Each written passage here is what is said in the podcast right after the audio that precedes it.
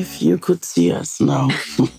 Wir sitzen wie so zwei zusammengesagte, wie zwei ausgefrorene Handtücher. Wie zwei ausgefrorene Handtücher sitzen wir hier um. Um fünf nach halb eins. Fünf nach halb eins auf meinem Hotelzimmer. Das ist ganz schön, ja. Aber da, wo wir eben waren, ist eigentlich noch ein bisschen schöner mhm. gewesen. Wir waren im Theater in Gütersloh und haben unsere erste öffentliche Podcast-Folge von zwei Seiten gemacht. Und es war toll. Es waren 600 Leute und wir, wir sind ein bisschen beseelt. Ich hoffe, dass es sich so toll jetzt gleich anhört, wie es war. Ne? Ja, es war wirklich ganz anders und doch irgendwie so wie immer, nur eben mit mehr Menschen und mehr Platz um uns rum.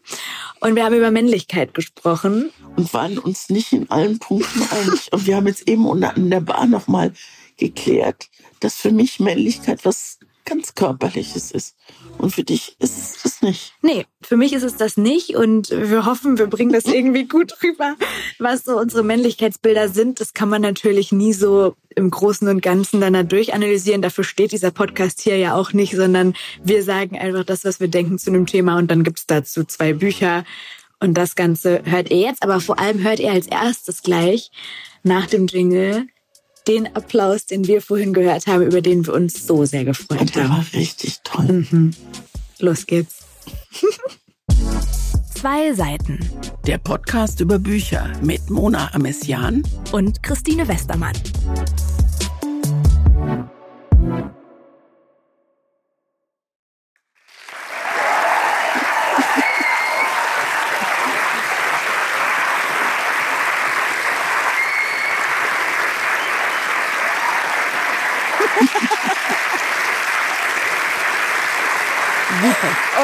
Ja. Sehr gut.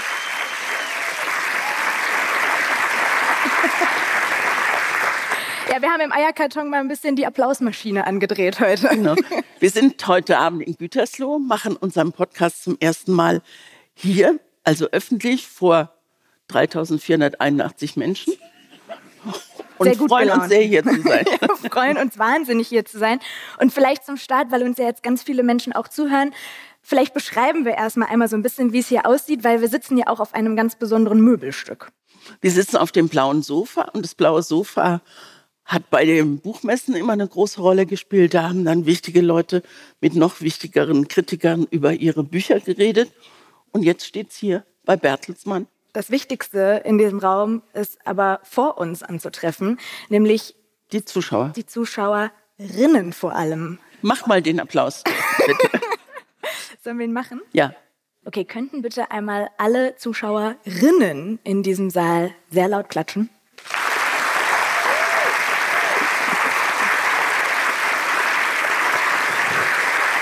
Vielen Dank. Und jetzt alle Männer unter 50? Und jetzt alle Männer, die nicht in Begleitung einer Frau hier sind? Und alle Männer, die sich total freuen, trotzdem hier zu sein. Und damit sind wir im Prinzip schon mittendrin in unserem Thema für heute, denn wir sprechen heute ja über Männlichkeit. Ich finde es ein schönes Thema, aber man redet wie der Blinde vom Sehen, oder? So ein bisschen. Was ist das? Das Sprichwort kenne ich nicht mit 29. Also wir reden über Männlichkeit und sind zwei Frauen, so. die auch mit großer Lust Frauen sind. Das hast du mich ja noch nicht gefragt. Vielleicht. Bist du, wärst du lieber ein Mann? Nee. Siehst du? Nenn mir drei Attribute, die du mit Männlichkeit verbindest. Ich habe das geahnt, dass du mir diese ja? Frage stellst, weil wenn du sie mir nicht gestellt hättest, ich wollte eigentlich schneller sein, weil ich das so super, super schwierig finde, ähm, Männlichkeit zu greifen und vor allem jetzt in so drei Attribute, das ich habe das Gefühl, man wird dem Ganzen nicht gerecht, egal was man jetzt sagen würde an dieser Stelle. Oder hättest du drei in deinem Kopf, die für dich Männlichkeit auf den Punkt treffen? Also ich finde Typen, die so trapezmäßig aussehen, gut. Also? Auch also breite Schultern, breite Schultern, wenn es dann so schön schmal nach unten geht. Also das finde ich total männlich. Ich denke manchmal, dass Stimmen unheimlich schön sein können. Also anders, ich muss vielleicht sagen, für mich ist Männlichkeit mit Erotik verbunden und ist gar nicht mit mit irgendwas Vergiftetem oder Macho oder so ver verbunden. So Männlichkeit ist eigentlich was Schönes. Wenn jemand richtig männlich ist, ohne dass er mich gleich an die Wand drückt, finde ich es großartig. Aber dann wäre die Gegenfrage, ist dann jemand, der nicht trapezförmig gebaut ist und den du Nehme vielleicht ich auch. Gut, hätten wir das doch nach drei Nein, Minuten schon geklärt. Ist für dich, hat für dich Männlichkeit was mit dem Körperlichen auch zu tun? Ich schlinger da so rum um dieses Wort, weil natürlich auch Männer, die ich jetzt, also man verbindet das, glaube ich, schnell mit, was finde ich gut bei Männern. Und es sträubt sich auch was äh, in mir, jetzt so körperlich anzufangen oder so, so, weil man ist so schnell bei Klischees. Ich habe richtig doll Sorge, auch in der Vorbereitung für diese Folge, dass man sich, wenn man jetzt hier sitzt und locker flockig über Männlichkeit redet, dass man sich da schnell in die Nesseln setzt. Das Sprichwort kenne ich, weil man natürlich eine Gruppe, eine Riesengruppe von Menschen auf dieser Welt oder wenn wir es jetzt auf unsere Gesellschaft beziehen, beschreibt. Und wenn man dann sagt, die Trapezförmigen sind männlich, also Männlichkeit ist ja viel, viel, viel, viel, viel, viel vielfältiger. Dann lass uns doch bei inneren Werten bleiben. Ich finde, es fällt mir gerade ein, deswegen drängle ich mich jetzt so dazwischen. Für mich ist Männlichkeit auch was, wenn ich das Gefühl habe, jemand, jemand äh, beschützt mich, jemand sorgt sich. Also jetzt nicht, oh Gott, was macht die Westermann, sondern wenn ich an so, Dann an so, sitzt sie da auf diesem blauen Sofa. also wenn du an so Kleinigkeiten merkst, dass jemand ein, ein, ein gutes Interesse an dir hat, jetzt nicht um mit dir irgendwas zu veranstalten, sondern weil er denkt, Mensch, auf die passe ich mal ein bisschen auf. Das ist für mich auch männlich. Ich kann dir ja mal ganz kurz, das würde ich, Ja. glaube ich, gerne vorziehen, weil das, weil das, glaube ich, auch mein Dilemma im Kopf so ein bisschen erklärt. Ich habe gestern auf meinem Kanal bei Insta, weil ich da saß zu Hause und dachte, Männlichkeit, egal was ich, was für ein Wort mir einfällt, das greift es einfach nicht, habe ich gefragt, also die Frage war, was ist Männlichkeit für euch? Und ich kann ja mal so ein paar Sachen vorlesen, weil es ging eigentlich, also ich konnte es in so zwei Bereiche clustern. Die einen würde ich jetzt mal in den, ich habe es für mich den Bereich Klischee genannt. Und da hat, das möchte ich als erstes zitieren, eine komplette Antwort von einer äh, Followerin. Da, da kann man immer so ganz wenig nur reinschreiben. Und sie hat geschrieben, starke, muskulöse Oberarme, Unterarme, gerne stark behaart, Große Hände wie von einem Handwerker, Geruch, erdig, moosig, frisch, leicht rauchig. Ich auch gedacht, wow. Ja, Das ist ja, also das ist eine andere Männlichkeit als die, die ich vorhin gemeint Ja, habe. Ja. haben wir mitbekommen. Und in diese Kategorie fiel dann auch noch Bartstoppeln, raue Hände, breite Schultern, tiefe Stimme, markante Gesichtszüge, Testosteron, warme Füße. Na, richtig. Starke Schulter zum Anlehnen, beschützen, hart sein, damit ist, glaube ich, emotionale Härte gemeint. Sicherheit vermitteln, gesunde Dominanz, handwerkliches Geschick. Das waren alles so Stichworte, die ich jetzt mal so, das ist so ein so Aber ist es nicht das Klischee? Also Ja, ich habe genau, ja, hab ja genau. beschützen auch gesagt. Genau, Ja. ich glaube, das ist so dieses Männlichkeitsbild, was sich auch über die Jahrzehnte so aufgebaut hat und sich auch in vielen Köpfen von Männern irgendwie verfestigt. Und dann kam aber total interessant, und dazu muss man sagen, mir folgen Haupt, also die Hauptgruppe, die mir folgt, ist zwischen Ende 20 und Mitte 40 weiblich auch, also eigentlich so unser Publikum hier heute, was die Geschlechterverteilung angeht. Und da kam dann auch ganz oft, also eigentlich häufiger noch als diese Klischees, Begriffe wie Gefühle zulassen, weinen, Emotionen reflektieren und teilen, kein Macho sein, Care-Arbeit übernehmen, verlässlich sein, zärtlich sein. Nichts von gängigen Männerklischees halten, Fehler eingestehen, respektvoller Umgang mit Frauen, Menschlichkeit, ein überholtes Rollenbild hinterfragen, männliche Normen ignorieren und ganz selbstverständlich kochen und waschen. Das ist aber doch, das sind doch Träume. Das sind doch, Weiß ich nicht. Es gab, das möchte ich noch der der Vollständigkeit halber sagen, und da würde mich auch interessieren, was du darüber denkst, eine dritte Kategorie. Auf die Frage, was ist Männlichkeit, kam ein paar Mal auch die Antwort, nichts. Nur ein historisches, soziales und kulturelles Konstrukt, so facettenreich wie Weiblichkeit auch, nicht zu beschreiben oder einzugrenzen, etwas, worüber man nicht oberflächlich in einem Podcast reden darf, weil man sonst Stereotype reproduziert. Und tschüss. Und tschüss. habe ich auch gedacht. Vielleicht ja. kam deshalb auch meine Unsicherheit, ne? weil ich so gemerkt habe, boah, wir begeben uns da auf ein Feld, was sich vielleicht auch total verändert. Ich habe ja, also wir wollten eigentlich Männer machen hier. Also das war die ursprüngliche so ganz vage Idee. Und da habe ich gesagt, Männer ist mir irgendwie zu. Und dann habe ich, hab ich dich Richtung Männlichkeit überredet. Stimmt, ich wollte Männer, ne? Ja, du wolltest Männer machen. Das war mir zu wenig. Aber drehen wir es mal um. Wie wichtig war dir in deinem Leben die Frage, was unterscheidet mich als Frau von XY als Mann? Also diese Geschlechterrollenfrage. Welche Rolle hat die gespielt in deiner Karriere, in deinem Leben? Also am Anfang meines Lebens, und ich würde mal anfangen, als ich 20 war so, als ich Drehscheibe gemacht habe. Da war das, äh, also ich könnte tausend MeToo-Geschichten erzählen, nur damals hat man das überhaupt nicht so wahrgenommen. Das war so, die, die nett zum Chef waren, sind schneller, haben schneller moderiert als andere, die weniger. Also die nicht so, ich muss ja da nicht mehr aus. Ich merke gerade, dass der keinen reinreißen will. Ähm. Ich habe das nicht so wahrgenommen. Und ich bin sexuell erwachsen geworden ähm, in den Ende der 60er Jahre, also als es wirklich zur Sache ging. Zur Sache ging, ja. Ne?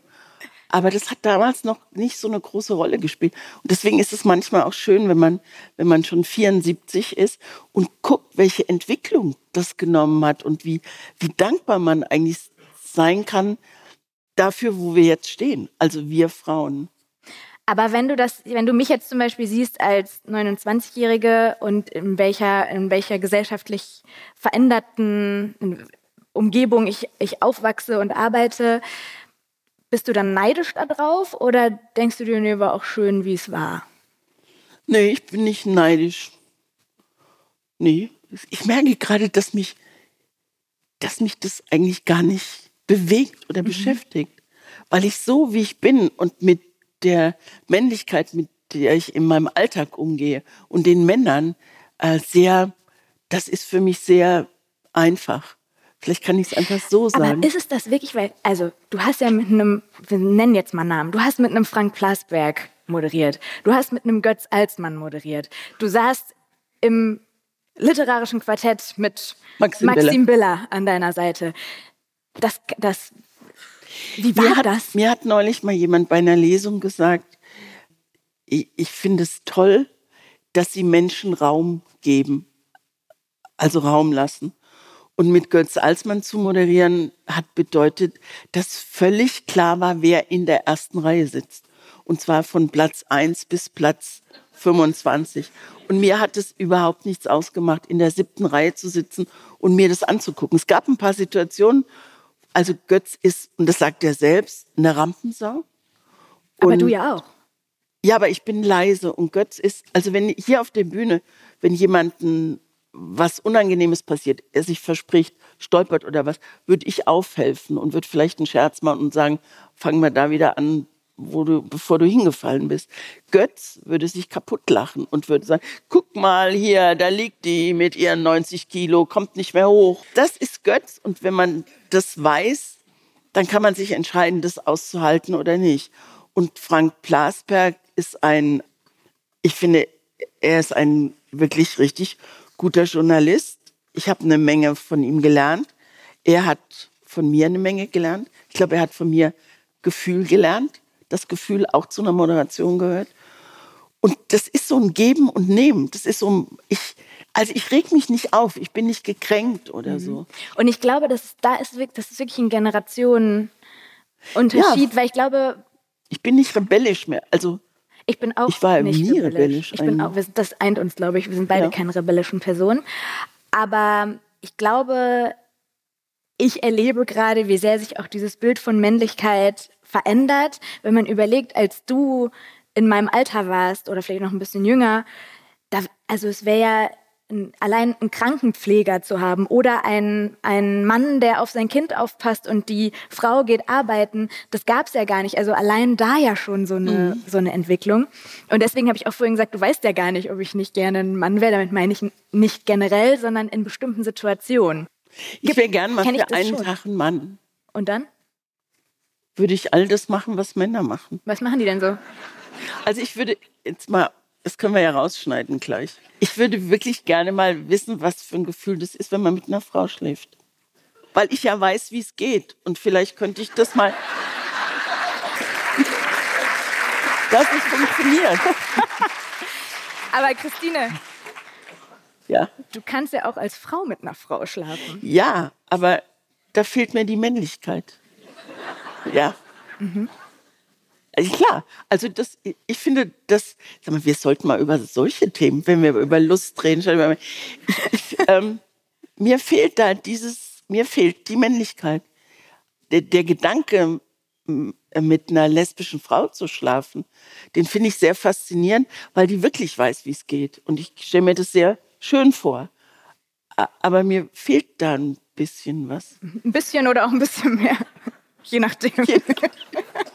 Wie sind wir da jetzt gelandet? Weil, weißt, du, weißt du, wo ich eigentlich hin wollte? Nein. Ich wollte zu was richtig Deepem. Ich wollte dir nämlich Ja. von einem Moment erzählen, bei dem ich dachte, boah, vieles wäre gerade einfacher, wenn ich jetzt ein Mann wäre. Und zwar saß ich da vor, also vor vielen Jahren vor einem Mann, der viel zu entscheiden hat in einem Unternehmen, einem Medienunternehmen. Und es war ein Gespräch und es war das erste Mal, dass ich vor einem Mann saß, der, ich weiß nicht, wie alt ist, so 50, Mitte 50, ich kann Männeralter echt schlecht schätzen. Also ich fand den Uralt. alt. Und ich saß vor dem und es war ein Gespräch, wo ich wirklich das Gefühl hatte, er klebt an der Decke und ich liege mit meinem Gesicht auf dem Boden. Also es war so ein Gefälle und ich habe mich so schlecht gefühlt und das war jetzt nicht ein Altersgefälle, sondern ich hatte während des Gesprächs den Gedanken, Kenne ich. wenn ich ein Mann wäre, also wenn ich auch gleichzeitig, ich wäre Mitte 20, ich hätte gerade erst angefangen zu arbeiten, aber ich wäre ein Typ, Ich weiß genau, wäre du, dieses Gefälle nicht so groß. Ich glaube, das habe ich zu oft erlebt. Ich wollte gerade sagen, um mich noch zu erinnern. Ich habe das so oft hingenommen, weil du eh nichts ändern kannst. Du kannst rausgehen und sagen, was für ein Idiot, ja. Bin ich auch. Und es hat auch, glaube ich, richtig viel bewegt in mir. Und ich bin da auch, glaube ich, am Ende draus gewachsen. Aber das ist natürlich nicht, wie es sein soll. Und deswegen mag ich das total, dass sich dieses Männerbild gerade wandelt. Zum Beispiel ein ganz plastisches ähm, Beispiel. Immer mehr Männer tragen Nagellack. Nicht in Gütersloh anscheinend. wenn, wenn dir jetzt ein Mann mit Nagellack begegnet, Würde ich denken, der ist schwul. ja, und ich zum Beispiel nicht. Guck mal, das finde ich jetzt, das finde ich total spannend. Ja. Ich nicht.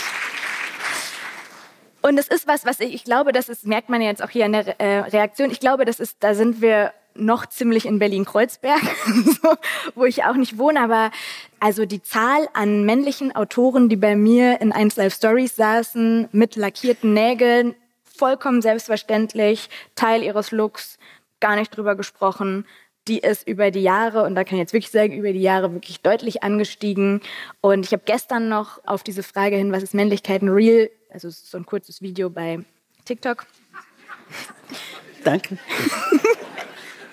zugeschickt bekommen von einer Freundin, wo ein Mann erzählt, warum ihn dieser Nagellack männlicher macht als Männer, die keinen Nagellack tragen, weil er sagt, ich habe die Eier, diesen Nagellack einfach zu tragen im Jahr 2023, eure Blicke auszuhalten, einen Scheiß drauf zu geben, was ihr Ja, ist denkt, so und wegzugehen. von Neue diesem- Männlichkeit. Genau, aber man merkt, es ist halt einfach, es ist ein Prozess einfach Ja. auch, ne? Lass uns in zehn Jahren nochmal das Thema Männlichkeit bei zwei Total Seiten machen. Gern. Ja, Da ich bin ich 84, es müsste noch gehen. Das Mal locker. Ganz locker. Vielleicht können wir ja jetzt committen, dass wir dann wieder hier auf dem blauen Sofa sitzen. Ja, unbedingt. Oder? So unter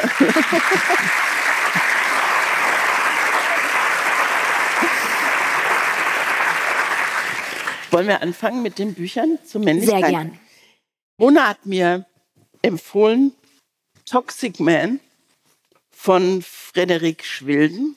Der Untertitel bei diesem Buch heißt Von einem, der auszog, ein Mann zu sein. Nicht zu werden, das finde ich interessant, sondern ein Mann zu sein. Das heißt für mich also nicht wirklich eine Ahnung hat, wie das gehen könnte mit der Männlichkeit. Und die Geschichte spielt in Erlangen, in der fränkischen Schweiz und sie spielt in Berlin und dann zwischendurch auch nochmal in London und New York. Und vermutlich spielt sie auch im richtigen Leben von Frederik Schwilden, denn dieser Roman, sein erster, hat auch ein bisschen mit ihm zu tun. Und er spielt in diesem Roman, das macht er sehr geschickt, finde ich, er spielt damit, was wahr sein könnte, was ihm genauso passiert ist und was er sich schön äh, erfunden hat. Äh, Im Mittelpunkt steht auch noch einer, der Frederik heißt, ein sehr erfolgreicher Fotograf, Mitte 20, er kleidet sich sehr extravagant, ein bisschen schräg immer, er will auffallen.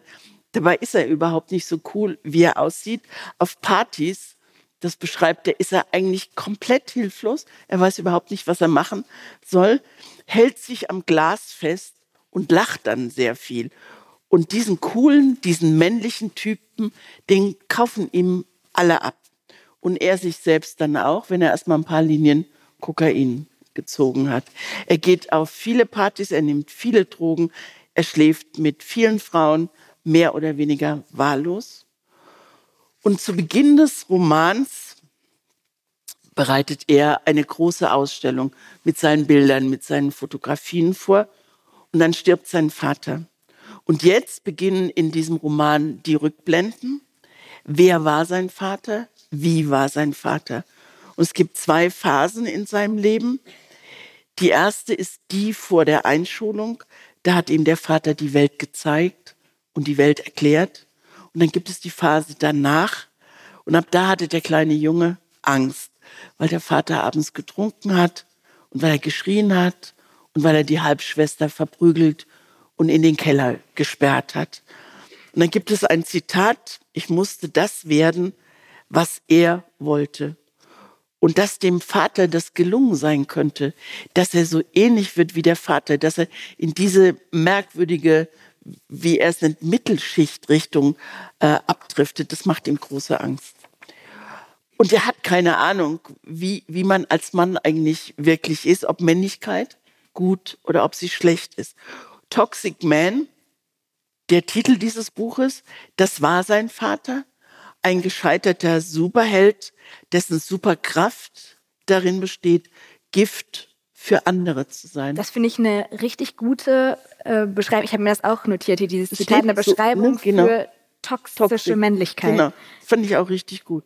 Und jetzt macht er am Totenbett seines Vaters, er ist da alleine, steht da alleine, macht er er ist ein toller Fotograf, macht er ein Foto seines Vaters. Und das wird richtig, richtig gut. Und er entscheidet sich, das Foto tausendfach vergrößert als Titelbild für diese Ausstellung zu machen. Also Skandal oder nicht, ist dann natürlich die Frage. Und dann wechselt das Buch beständig zwischen damals und heute. Und ähm, er schläft sich zwar durch die Gegend, aber es gibt Ricarda, eine Frau, die ein paar Jahre älter ist als er. Sie ist Museumsleiterin und er liebt sie sehr, auch wenn man sich nicht sicher sein kann, was für ihn eigentlich Liebe bedeutet. Und er hat das mal sehr schön in dem Buch umschrieben. Er sagt, ihre Wohnung war der erste Ort, an dem ich mich wohlfühlte, nicht das Gefühl hatte, jemand anderes sein zu müssen. Ich glaube, heißt es an einer Stelle, und das fand ich, das hat mir gut gefallen. Man heiratet auch, um zu sehen, dass alles in Ordnung ist. und genau das macht er. Akt der Rebellion. Genau das macht er. Er heiratet Ricarda. Und heiraten, so heißt es auch im Buch, ist für ihn so radikal wie Heroin zu nehmen. Das Problem für dieses neue Ehepaar sind Frederiks Ausraster. Er hat Wutanfälle, er schreit wie von Sinn, er haut sich mit der Teflonpfanne auf den Kopf, rammt den Kopf gegen den Kühlschrank. Er kann sich nicht kontrollieren. Das Kind kommt, die Aussetzer bleiben und es gibt einen ganz schlimmen Aussetzer mit dem Kind, aber das möchte ich nicht erzählen jetzt. Äh, Frederik hat depressive Phasen, er geht zum Arzt, er beginnt eine Therapie Und wenn sie nicht gestorben sind, dann leben sie noch heute happy miteinander.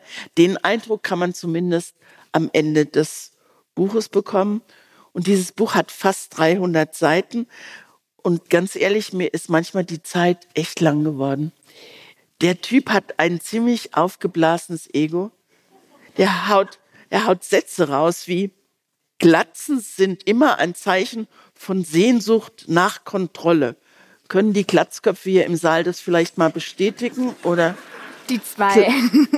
Glatzköpfe sind immer ein Zeichen von Sehnsucht nach Kontrolle. Und es gibt noch mehr solche Sachen. So, der absolute Durchschnitt ist das, was in Deutschland am besten ankommt. Und diese Pauschalisierung, die fand ich einfach öde bis langweilig. Und es gibt eins, über die ich mich richtig geärgert habe. Die Deutschen haben Angst vor Gefühlen und vor Schönheit. Und er hat selbst Angst vor Gefühlen und glaubt, sie nicht zeigen zu dürfen. Und er hat mich irgendwie gekriegt und ist ja eigentlich auch ein gutes Zeichen, wenn ich mich über das geärgert habe, was ich da gelesen ja, habe. Aber ich glaube, genau das ist der Kern äh, davon, ja, ne? dass er im Prinzip Dinge kritisiert, die er selber ist. Er hasst seinen Vater und will nicht werden wie er, aber beim Lesen merkt man die ganze Zeit, Alter, du bist längst wie der. Ne? So, also, ja. Und er ist ja auch selber toxisch mit seiner eigenen Männlichkeit, weil er die überhaupt nicht reflektiert. Auch diese Wutanfälle oder dann passiert ja auch noch mal was Schlimmes auf so einer Vernissage, was dann da im ja. Mittelpunkt steht. Etwas, was sonst auch vor allem Frauen passiert. Und auch danach ist er sofort wieder weg von sich und bei anderen. Was ich sehr genial fand, weil es ihn so selbst entlarvt hat. Ohne dass jemand sagt, hier hast du einen Mann, der vielleicht seine Männlichkeit auch nicht so ganz äh, verstanden hat, sondern das merkt man einfach beim Lesen, weil er so ist, wie er ist. Deswegen, mich hat das natürlich auch genervt, aber ich fand's cool. Ja, was mich total genervt hat, ist dieses Name-Dropping. Also der hat dauernd irgendwelche Modelabel, die ich nicht kannte. Er war in irgendwelchen schicken Restaurants in New York essen oder in Berlin. Und dann denke ich so, okay, ich habe es verstanden, du warst da und du fandest gut. Aber ich muss es mir jetzt nicht anhören. Das war so, Herr Lehrer, ich weiß, was im Keller brennt, Licht, so, so was in der Aber Art. das ist ja auch so, finde ich, mag ich auch nicht so gerne, aber das ist ja absolut dieses Genre dieser männlichen Popliteratur. Also da kannst du ja einen Christian Kracht, ich weiß nicht, ob du Faserland Hab gelesen ich nicht gelesen. Ja, das kannst du eigentlich so schablonenartig da drauflegen. Der ist auch ständig irgendwo mit irgendwem. Hier tauchen ja auch immer wieder Menschen auf, die es tatsächlich gibt. Äh, er ist zum Beispiel an einer Stelle in der Villa von Jens Spahn. Ich habe hier hingeschrieben, es gibt ein paar richtig gute Sätze in diesem Buch und da möchte ich jetzt ein kleines Stück vorlesen. Bitte. Er beschreibt eine Party in Berlin bei einem Bundesgesundheitsminister und der heißt durch Zufall Jens mit Vornamen. Den kennen wir heutzutage nicht mehr. Nicht Den mehr, nein, nicht der, mehr. Ist, der, der, ist durch. Also dann ähm, da stehen sie alle rum, die Künstler und die jungen Schriftsteller Richtig geile und die Villa. Models und geile Villa und der hat gerade einen Kredit für die Villa aufgenommen. Okay. Und dann sagt er, schreibt er, ich, also guckt er sich da um, steht rum und trinkt. Und ich frage mich, warum vor allem junge Schriftstellerinnen gerade so schlechte Haut haben müssen, so teigig, so grau wie Asche, so kaputt ein Fach. Andererseits denke ich, vielleicht ist das Ihr Kommentar zum Kapitalismus, den sie in Ihren Texten immer wieder ablehnt, obwohl sie ja eindeutig davon profitiert. Sie stehen alle da und trinken und rauchen und reden. In Anzügen, in Hemden, mit Kaschmirpullovern darüber, in Stoffhosen, in Slippern, in Loafern, in Budapestern. Und ich frage mich, warum Konservative immer so aussehen, als würden sie am Tegernsee eine Perserkatze mit einem silbernen Cabriolet überfahren wollen. Das, war, das sind, es gibt mehrere solcher Stellen und das hat mir, das hat mir unglaublich gut gefallen. Ja, ich glaube, also ich habe Frederik kennengelernt, weil er zu Gast war in 1 Live Stories und man muss sich das so vorstellen, er kam rein und ich hatte wirklich in den Fall, ich moderiere diese Sendung seit sechseinhalb Jahren, ich hatte wirklich viele, auch schrille Menschen da, aber dieser Autor hat alles getoppt, weil der kam in einem roten Samtjackett, wovon er hinterher erzählt hat, dass das von Gucci ist, dass er aber irgendeinem Sammler abgekauft hat für nur 150 Euro oder weiß ich nicht, weil der das zufällig noch rumliegen hatte. Also dann ein weißes Hemd mit so einem Perlenkragen, eine rot-schwarz karierte Hose mit so ganz exquisiten Schuhen. Und ich Die Schuhe hat er in London gekauft, das beschreibt er. Er kauft ja auch eine Nummer zu klein, weil er sich so über den blöden Verkäufer ärgert. aber meinst du, der hat nur ein paar Schuhe? Nee, aber die hat er zu dem roten Anzug, weil die sind auch rot, die er da in so, London okay, gekauft gut. hat. So. Wenn du Ja. da, wenn du seinen Kleiderschrank kennst, dann. Auf jeden Fall kam er rein und das erste, was ich dachte, war: Oh nein, der denkt, wir machen Filmaufnahmen. der weiß nicht, dass das eine Radiosendung ist.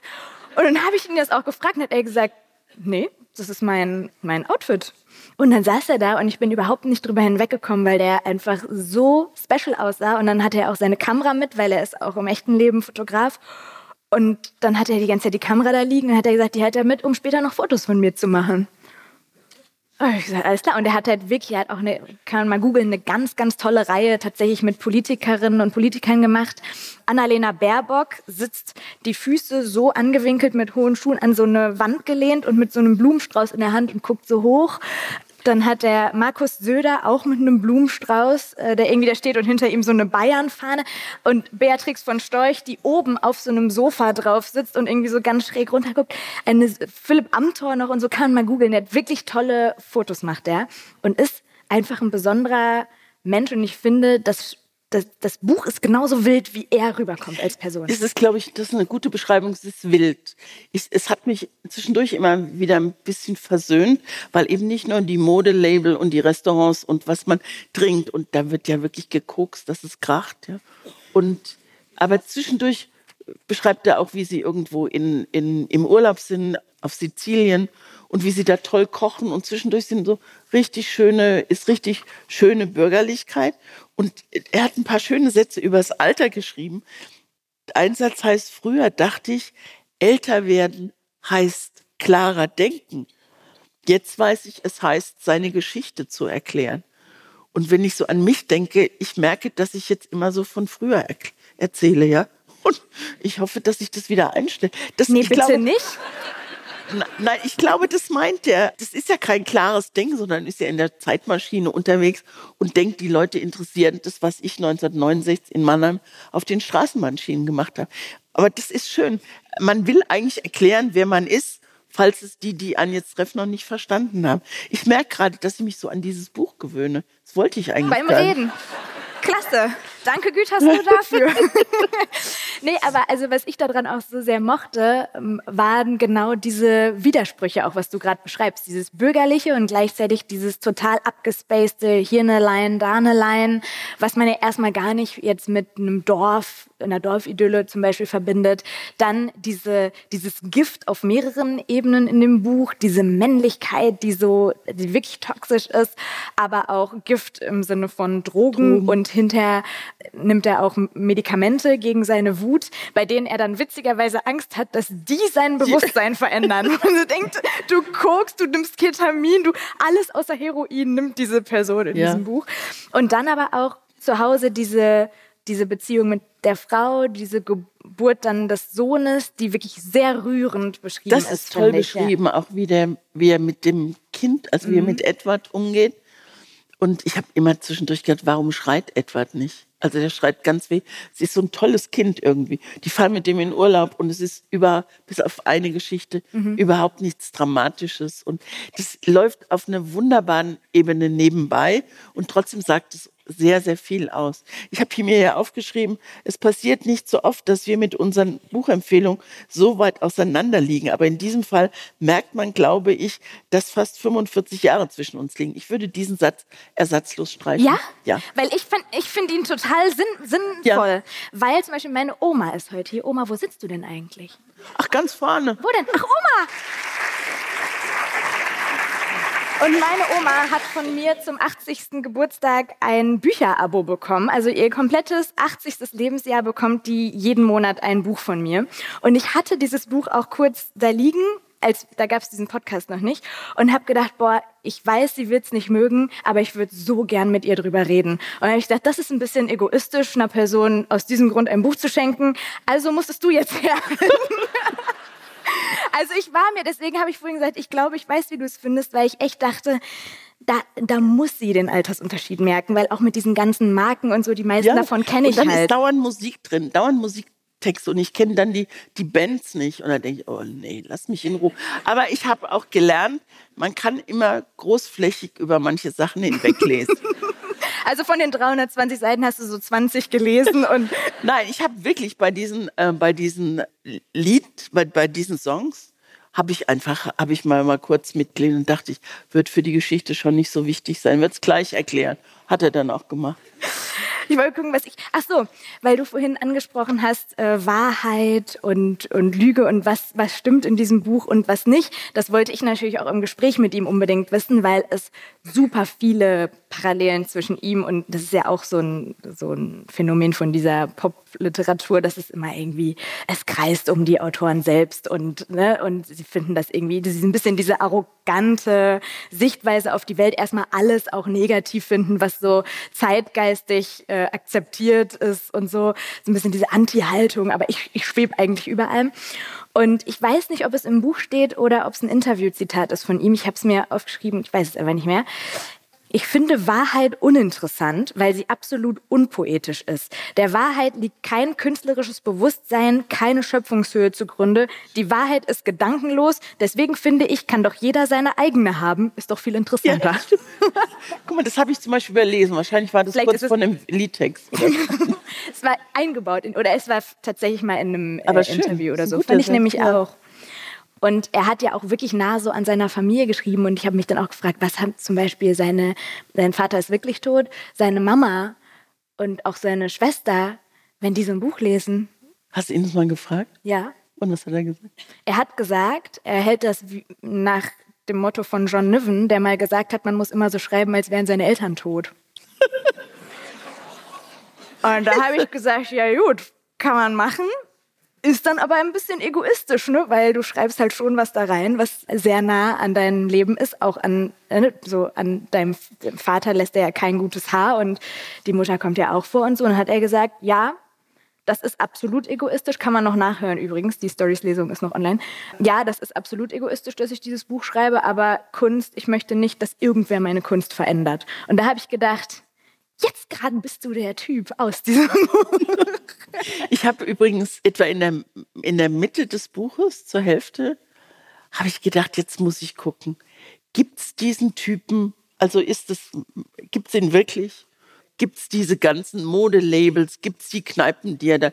Ich habe ziemlich viel im Internet recherchiert und es gibt, und wenn man den sieht, das finde ich total rührend, würde man niemals denken, dass der so ausgeflippt und durchgedreht an manchen Stellen ist.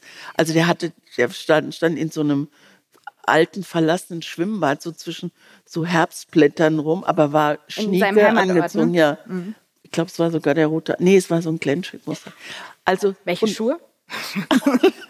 dann wahrscheinlich die aus London. Es ist eine ganz schöne Geschichte auch in dem Buch, wenn er, ähm, also er geht mit, mit seiner Frau Ricarda, geht der Alden oder Alden heißt dieser Schuhladen und der Verkäufer findet ihn total doof und dreht ihm ein paar zu enge Schuhe an.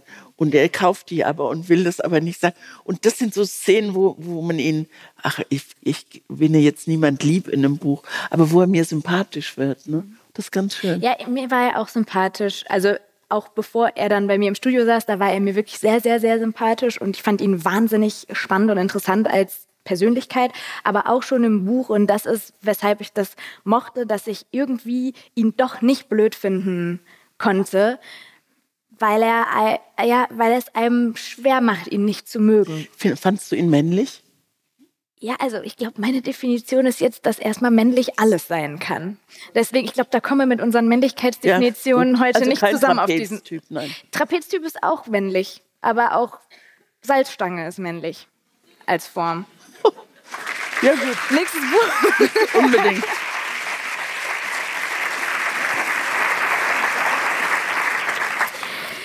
Das Buch, das du mir empfohlen hast, heißt Gruber geht und ist das Debüt der österreichischen Autorin Doris Knecht. Die ist mittlerweile, habe ich geguckt, Mitte 50. Das Buch ist aber 2011 rausgekommen, also hat sie es Und die hat mittlerweile 40 ungefähr vier, fünf andere noch geschrieben. Und ich finde, dass sie wirklich großartig schreibt. Aber erstmal du. Doris Knecht war mit diesem Buch tatsächlich 2011 auch für den Deutschen Buchpreis äh, nominiert. Und es gibt einen Kinofilm, hat den irgendwer zufällig gesehen? Gruber geht. Nee, ich glaube, der war in Österreich eher so ein Ding. Aber es gab viel Bohai also um dieses Buch. Da ist so ein Mann drauf, der starr wie ein Brett mit der Stirn an die Wand gelehnt, aber nicht an die Wand gelehnt, sondern an einen Baum gelehnt mhm. steht. Und ich habe mich so ein bisschen geärgert, das habe ich ja schon mal in der Folge gesagt, dass ich es nicht mag, wenn reale Bilder auf ja, Covern sind. Cover ich dachte so, mhm. in diesem Buch, sie beschreibt den und sie greift diesen Typen so gut und ich hätte mega gerne ihn mir einfach selbst ja, vorgestellt. Und das und ist der niemals. Das ist jetzt. der nicht. Ja. Aber wir können das ja mal so machen, falls ihr gerade zu Hause sitzt und zuhört, nicht googeln. Ich beschreibe ihn euch erst okay. und danach könnt ihr googeln, wie das Cover aussieht. Gleiches gilt natürlich für alle hier im Saal. Also, Gruber ist ein Manager, Mitte 30, sehr erfolgreich, sehr egozentrisch und sehr unsympathisch. Er verkörpert vieles von dem, was wir vorhin in diesem Klischee männlich Part äh, genannt haben. Er fährt ein teures Auto, er lebt quasi zwischen Flughafen-Lounges und seinem Designer-Apartment in Wien. Er geht in Szene-Restaurants, er schläft in Hotelbetten, mal in Berlin, mal in Zürich, selten alleine. Er hat sehr viel Sex, bei dem es eigentlich immer nur um ihn geht. Generell geht es in seinem Leben irgendwie immer nur um ihn. Er vernachlässigt auch total seine Geschwister und seine Mutter, nimmt sich nicht viel Zeit für die, ist auch so ein bisschen so ein Enfant terrible in der Familie, also so ein schickimicki, dandy, Yuppie, Besserwisser, Zyniker, Hochstapler, der sich für den Allergrößten hält.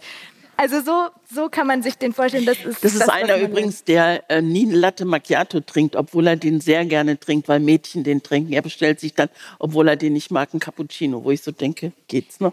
Und zum Beispiel, was, das lernt man direkt auf Seite 10, also er ist eine Maschine durch und durch in seinen Augen, ohne jede Macke, außer dass er Fan von Bob Dylan ist, was eigentlich gar nicht geht. Und auf dieser Seite 10 äh, steht, Gruber sieht nicht aus wie der typische Dylan-Fan und er benimmt sich nicht wie der typische Dylan-Fan.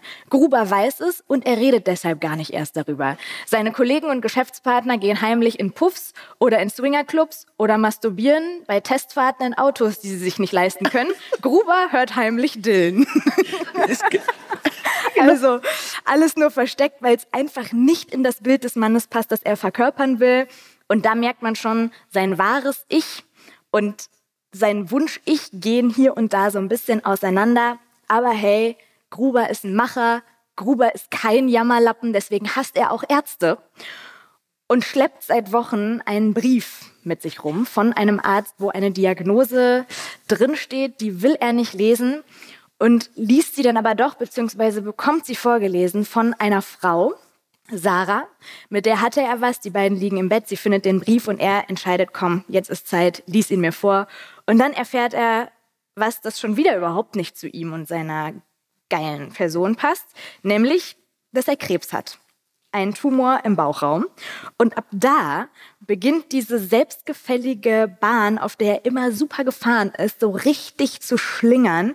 Er säuft, er feiert, er prügelt sich, er macht Chemotherapien. Und was ich spannend fand, er sträubt oder er wehrt sich gar nicht so sehr gegen den Krebs an sich, sondern er stemmt sich mit beiden Beinen dagegen, dass dieser Krebs irgendwas in seinem Leben verändert. Er will seine Stimmt, Haare nicht verlieren, genau. er will nicht verweichlichen, er will kein Mitleid von Leuten, er will nicht selber emotional werden, aber beim Lesen, und das mochte ich hier genauso wie bei Toxic Man, entlarvt man ihn immer mehr, weil man merkt, dieser Mann ist dabei, sich zu verändern. Mhm. Wo, woran würdest du sagen, merkt man das am allermeisten, dass er sich verändert? Weil das sind so viele kleine Dinge. Das zwischendurch so Gedanken durch seinen Kopf schießen, das kann doch gar nicht sein, dass ich jetzt so reagiere. Also, dass er zwischendurch mal weinen muss. So. Das bin ich doch gar nicht, es hat doch gar nichts mit mir zu tun. Und es hat sehr, sehr viel mit ihm zu tun. Und dass er sich mit, mit dieser Frau, Sarah, dass das plötzlich anders ist als mit den vielen anderen Frauen, mit denen er geschlafen hat. Und die haben, äh, also eigentlich haben sie einen One-Night-Stand und es ist trotzdem mehr, das merkt man. Von Anfang an Von eigentlich, Anfang aber an, es entwickelt genau. sich dann auch noch weiter. Oder zum Beispiel ähm, entscheidet er plötzlich, steht in seiner super Designer-Küche und auf einmal will er eine Rindsuppe kochen. Das findet er in dem Moment selbst auch komisch, aber man selber merkt, okay, da verändert sich gerade irgendwas bei dem. Und ich finde, das ist sehr geschickt gemacht irgendwie, weil das ganz lang wie so eine Zwiebel häutet er mhm. sich langsam. Und man und erfährt dann ja auch, also die Geschichte wird auch aus der Sicht von Sarah erzählt, was ich sehr, sehr mochte, weil sie noch mal eine ganz andere Farbe reinbringt. Da möchte ich noch mal ein Stückchen vorlesen. Sie, sie kann nämlich selbst gar nicht so richtig verstehen, warum sie diesen Gruber mag. Den oberflächlichen Gruber erkennt sie sehr gut. Genau. Und zum Beispiel macht sie das anhand seines Autos aus und sagt an einer Stelle, ein Mann, der seine Energien auf ein Auto und die Wahl eines Autos verwendet, kommt mir immer irgendwie, ehrlich gesagt, minder bemittelt vor. Und ein richtiger Mann fährt auch keinen Porsche. Nur halbe Männer fahren Porsche. Wenn du mich fragst, dann wurde der Porsche überhaupt nur erfunden, um halbe oder Viertelmänner zu vervollständigen. Sehr schön.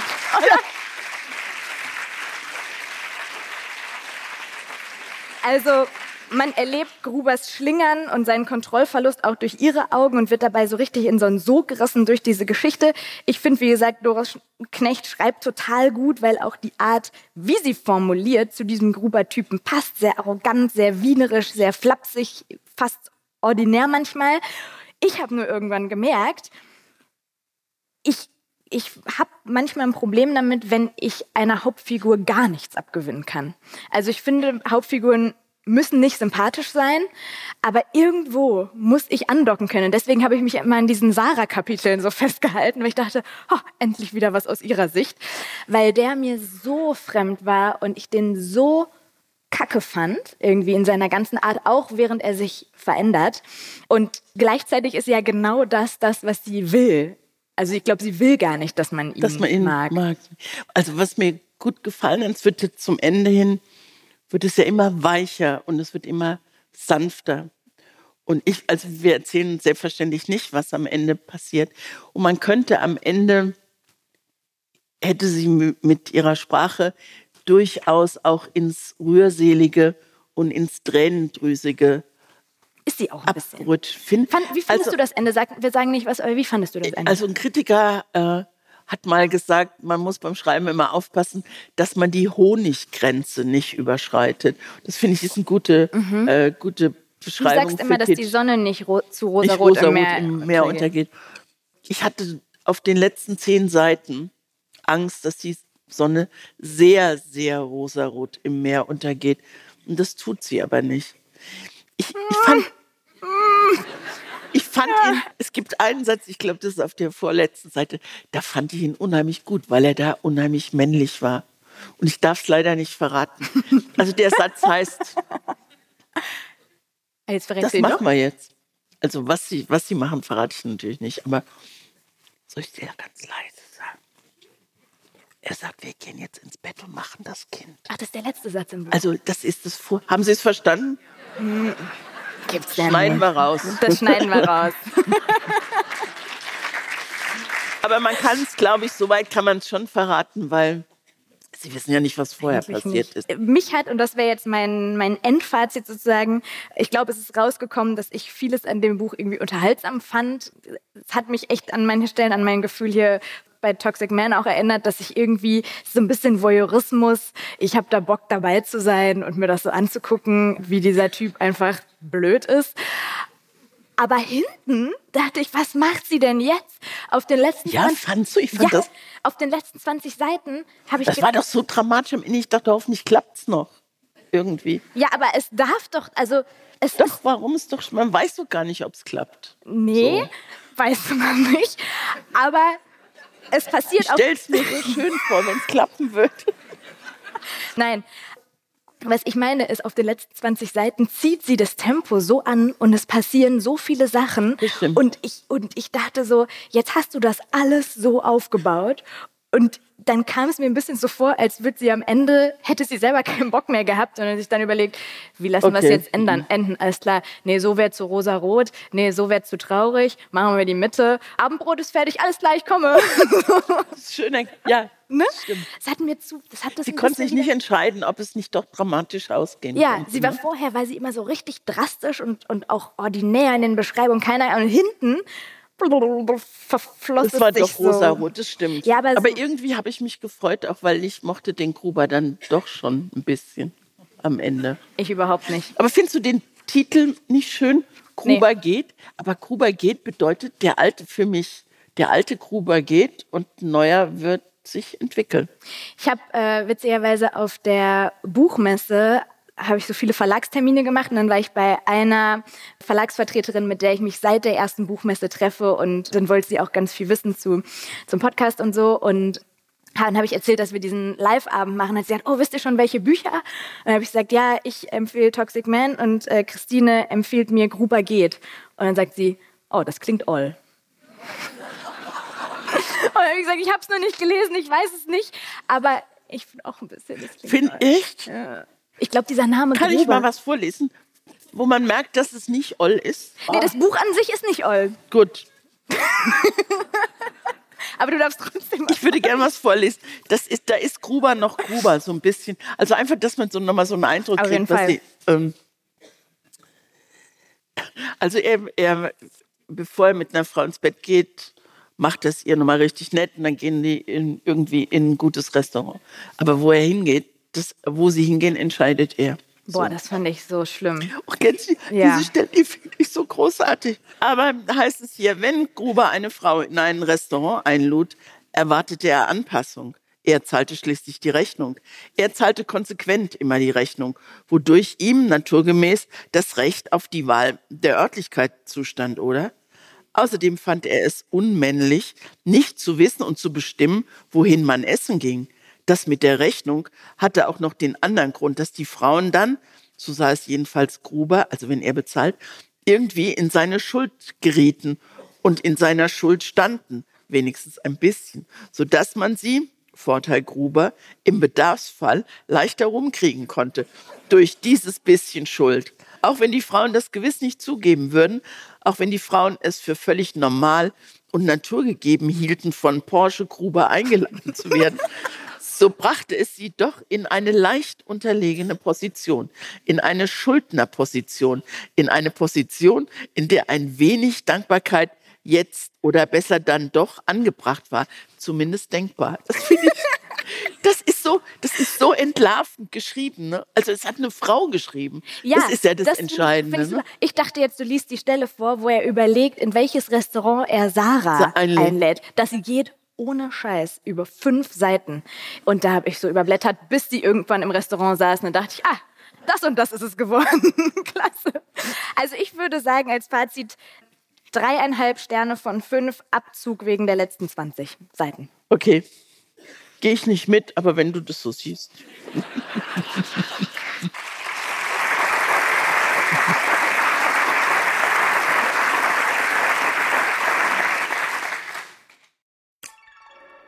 Eine Frage, zwei Seiten. Heute in der Rubrik hören wir uns um die Frage von Christina, die fragt, wie wichtig sind euch Widmungen in Büchern? Achtet ihr darauf? Und wie schnell war euch klar, wem ihr eure eigenen Bücher widmen wollt? Ich finde es eine gute Frage. Ich achte immer auf die Widmung und manchmal sind die ja also ziemlich oll, das heißt berührend manchmal. Aber ich bin bei Toxic Men zum Beispiel, habe ich mir die Widmung angeguckt. Gibt es da eine? Ja, die Widmung in diesem Buch ist aus dem Song Kaputt von Wir sind Helden. Und die äh, Widmung heißt, ich weiß, du willst abhauen, ich weiß, du schämst dich. Und jetzt, nachdem wir eine Stunde über dieses Buch geschrieben haben, finde ich, passt das ganz gut. Aber ist das eine Widmung? Äh, das ist doch so ein Was Songzitat. Ich dachte, Widmung ist so für Uwe.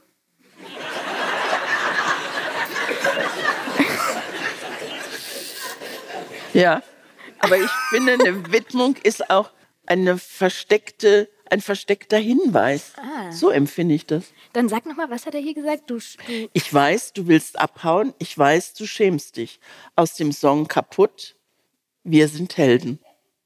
Und ich finde, das passt ganz gut zu ja, diesem Buch. Das finde ich auch richtig gut. Dann kommt noch ein Song von Lana Del Rey, aber der ist so lang und der ist englisch, den habe ich Kennst nicht. Kennst du Lana Del Rey? Selbstverständlich.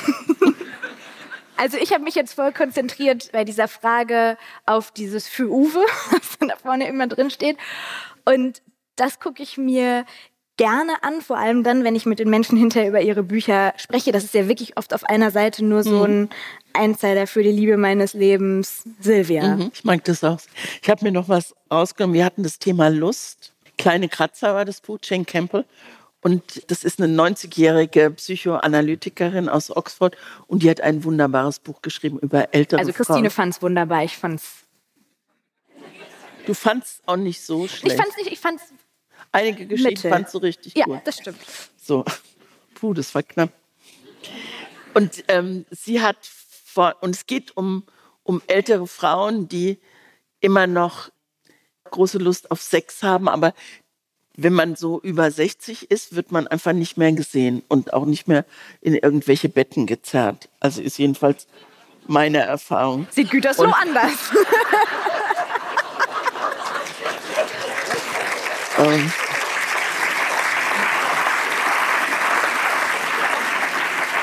Und mich hat diese Widmung in diesem Buch Kleine Kratzer äh, sehr berührt, weil da schreibt jemand, der schon 90 ist, schreibt als Widmung für meine Mutter, deren Geschichte nie erzählt wurde.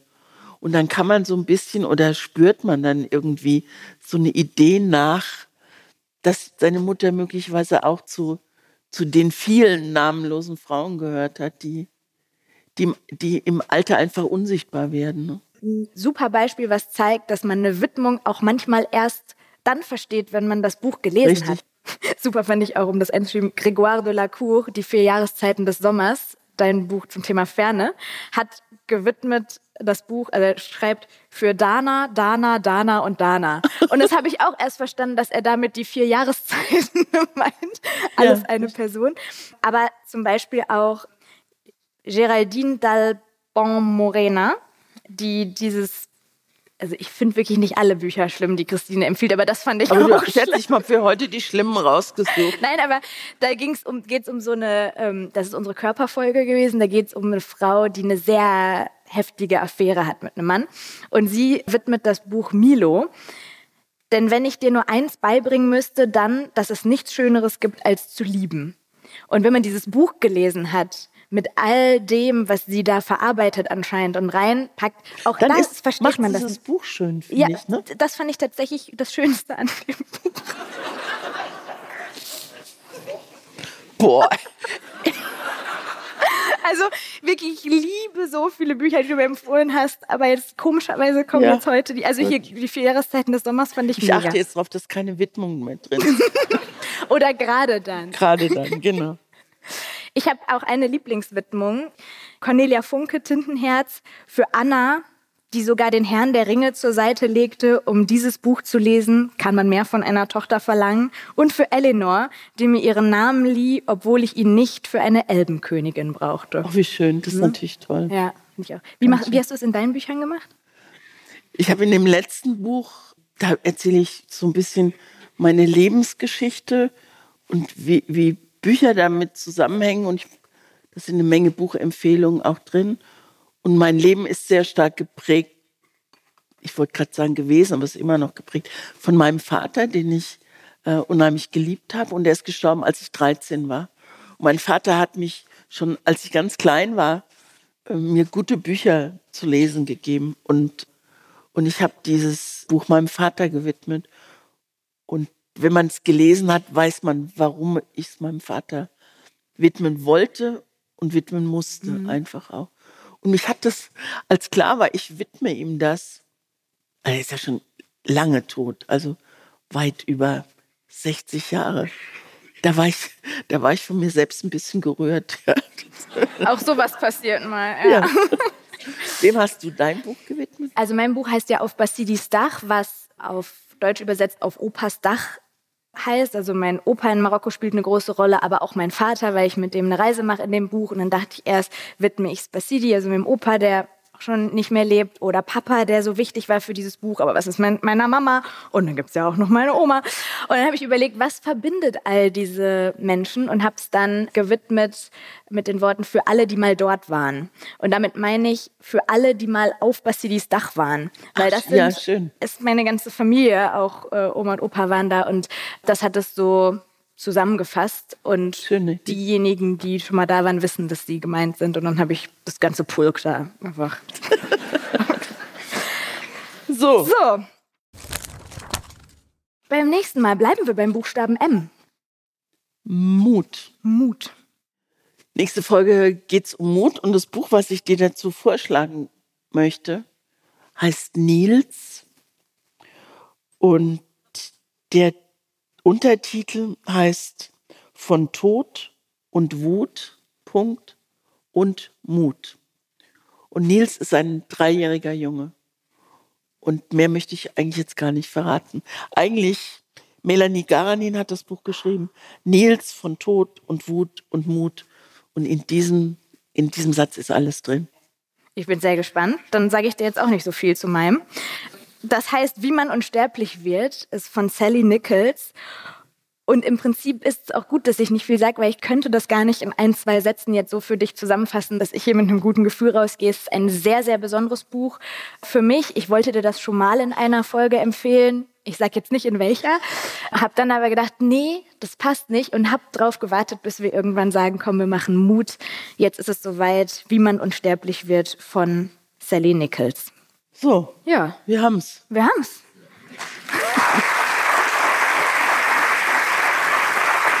Vielen Dank.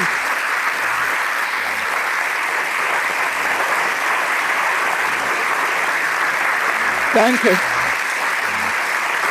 Das hat wirklich super viel Spaß gemacht hier und wir können ja allen, egal ob jetzt hier im Saal oder denjenigen, die gerade zuhören, mitgeben, wenn jede Person, die diesen Podcast jetzt hört oder hier heute mitbekommen hat, rausgeht und einem Mann, nur einem Mann, diesen Podcast empfiehlt. Dann gehen wir durch die Decke. Dann gehen wir durch die In diesem Sinne, bis nächste Woche, Christine. Vielen Dank. Danke.